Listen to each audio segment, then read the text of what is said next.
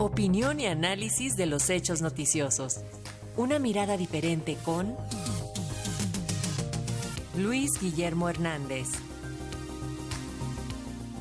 La secretaria de Educación Pública, Delfina Gómez Álvarez, presentó a los servidores públicos de la dependencia a la titular entrante, Leticia Ramírez, a fin de que conozca y esté cerca del equipo de trabajo que encabezará próximamente. Así lo dijo. Respecto a este nombramiento, tenemos el comentario del periodista Luis Guillermo Hernández. Muy buenos días, adelante, te escuchamos.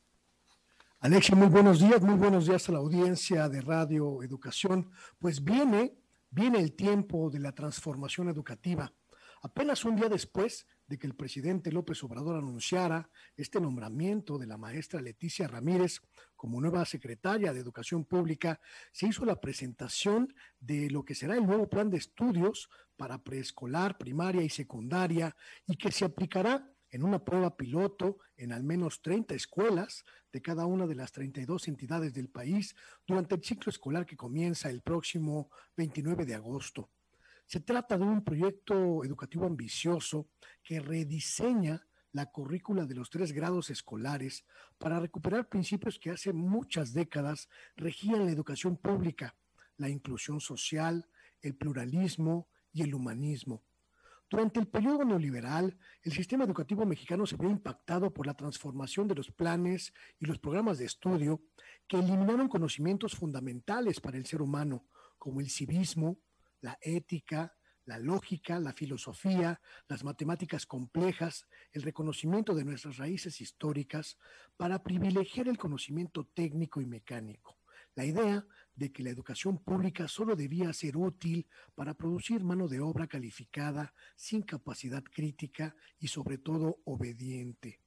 La, reconfiguración de la educación pública es, es, un proyecto que debió postergarse durante más de dos años debido a la emergencia provocada por la pandemia del COVID-19, pero finalmente vuelve a echarse a andar con cuatro grandes campos formativos que son verdaderamente una transformación en materia de educación, lenguajes y saberes, pensamiento científico, ética, naturaleza y sociedad, además de comunidad y sociedad para que las aulas mexicanas formen ciudadanos conscientes de su entorno, de su sociedad y de su realidad histórica.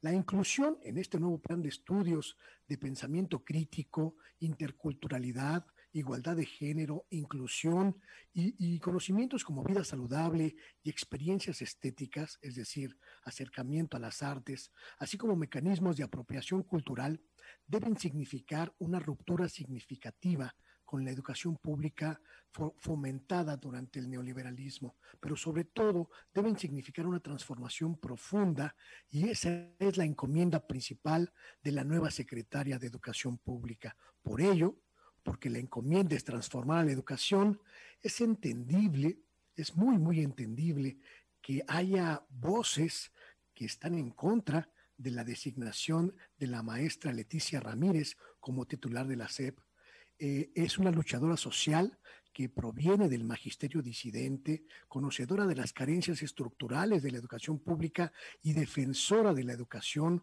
como un motor de cambio social.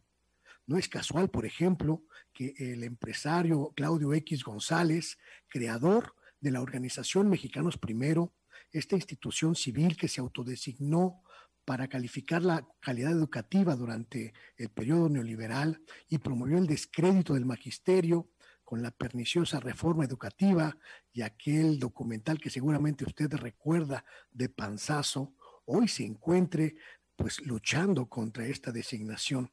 No es casual tampoco que resurja del silencio la muy cuestionada, la cuestionadísima exdirigente magisterial, el Bester Gordillo, aliada de los peores intereses privatizadores de la educación, quien ahora señala su inconformidad porque una maestra de la disidente Coordinadora Nacional de Trabajadores de la Educación llega a la titularidad de la SEP y marca un rumbo totalmente distinto en materia educativa.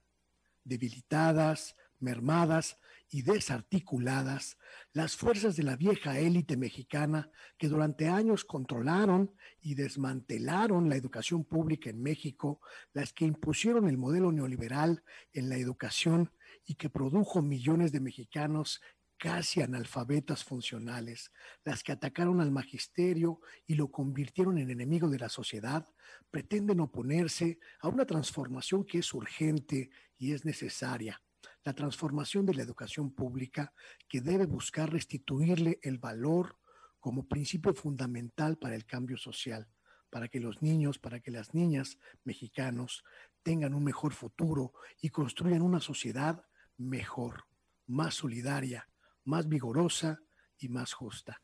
Ese es mi comentario. Muchísimas gracias, Luis Guillermo Hernández. Gracias por este comentario y seguimos en comunicación. Un fuerte abrazo. buenos días, hasta luego.